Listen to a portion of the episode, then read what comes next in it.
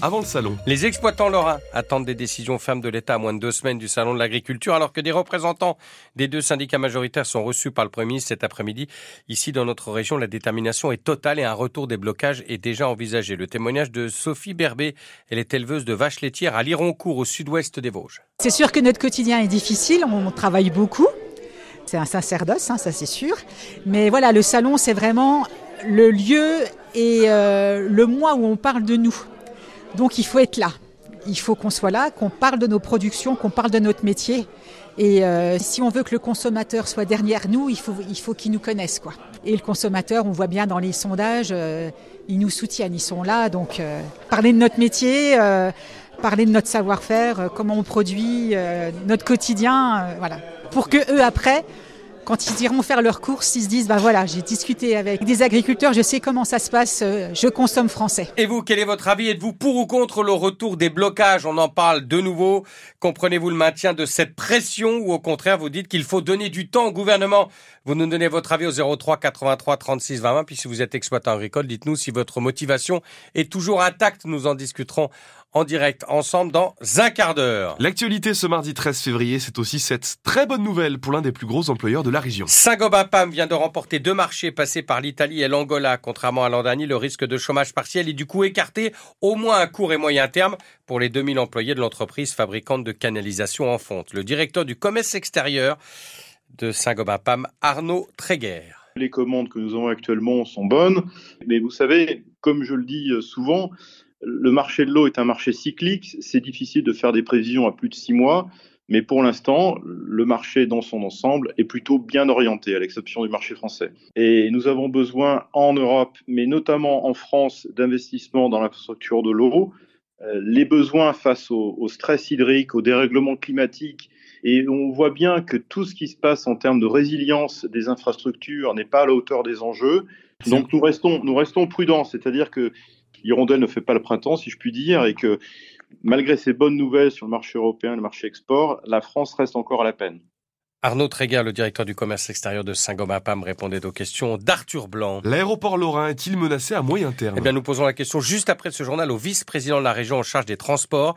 À la demande de l'exécutif, la Chambre régionale des comptes du Grand Est va se pencher sur la situation des trois aéroports euh, de notre euh, région avant de formuler des recommandations sur leur évolution à l'horizon 2030. Chaque année, la région verse un million et demi d'euros de subventions à notre aéroport lorrain pour 100 000 voyageurs en 2023.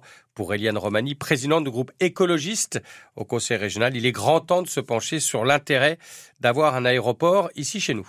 Je m'en félicite parce que ça fait depuis le début du mandat que nous demandons euh, à la région d'avoir un débat sur ces questions pour euh, déterminer un plan stratégique sur l'ensemble des politiques de transport de la région et euh, en particulier sur le secteur aéroportuaire.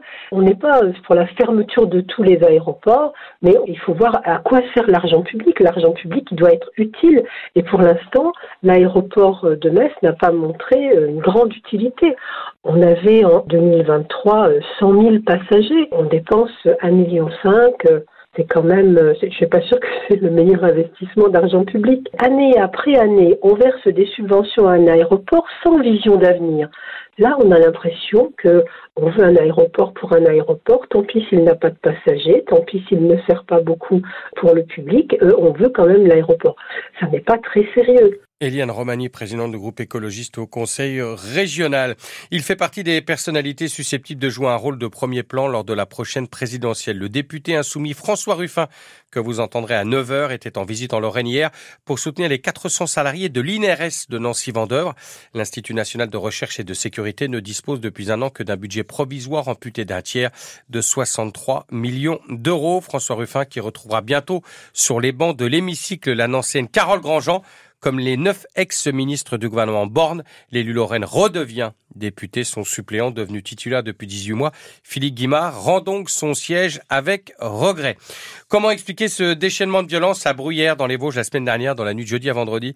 Un homme vient d'être mis en examen pour tentative d'assassinat et placé en détention provisoire. Il est soupçonné d'avoir porté une dizaine de coups de couteau à un autre homme d'une trentaine d'années. D'après l'avocat du mis en cause, ce dernier aurait agi après avoir vu la victime rentrer dans sa camionnette. La SNL battue la dernière seconde hier à Niort. Oui, sur un pénalty très généreux, une défaite rageante. Hein. d'autant que les Lorrains ont eu quelques secondes avant une occasion en or de s'imposer et du coup de recoller au trio de tête de ce championnat de troisième division.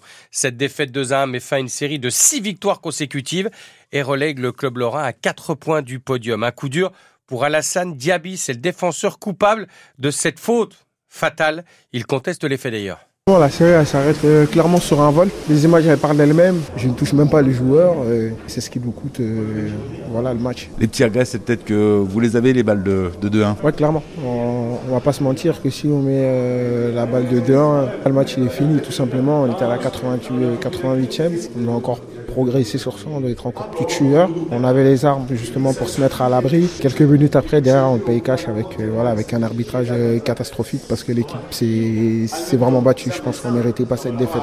On a beaucoup, d'intensité sur les 15-20 premières minutes, voilà, pour les faire douter justement aussi et, pour leur montrer que qu'on en est venu justement chercher les points. On va essayer de tourner la page. Il y a un match important là qui arrive euh, vendredi contre, euh, contre Marignane. On a confiance au groupe. Le groupe reste solide. On sait qu'on va faire un résultat à Pico euh, contre Marignane. J'en suis convaincu. Mais c'est vendredi, hein, ce match euh, à Pico face à Marignane. Notez que l'entraîneur de la SNC Lorraine, Pablo Correa, fou furieux hein, de ce penalty accordé, a été expulsé juste avant le coup de sifflet euh, final.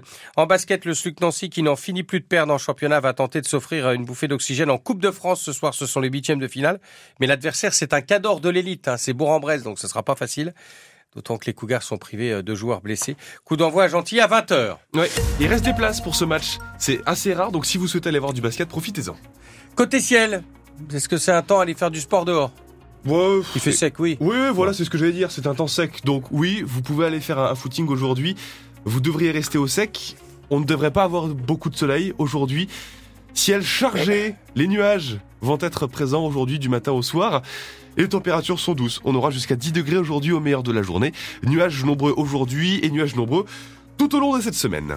La météo 100% locale avec Véran fabricant installateur de véranda Made in Lorraine. Exposition et fabrication à charme. Plus d'infos sur www.véranlore.com. Des sur la 31 dans le Toulois.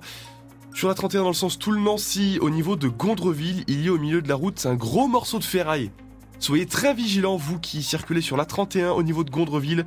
Il y a ce morceau de ferraille, c'est Mickaël qui nous a donné l'info au 03 83 36 20 20. Toujours sur la 31, toujours dans le sens Toul-Nancy, euh, plutôt à hauteur de, de Chaudenay-sur-Moselle, il y a eu, d'après nos cartes, un accident et ça coince pas mal.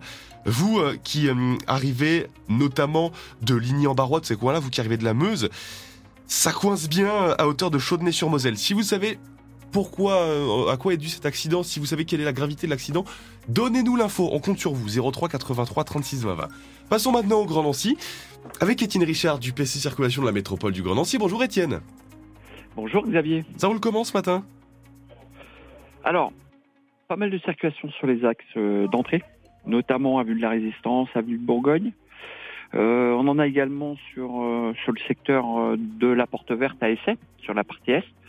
Et puis après, plus sur le centre-ville, notamment tout le secteur qui est la bataille. Rue de Fasbourg, rue de Mont-Désert, beaucoup de circulation.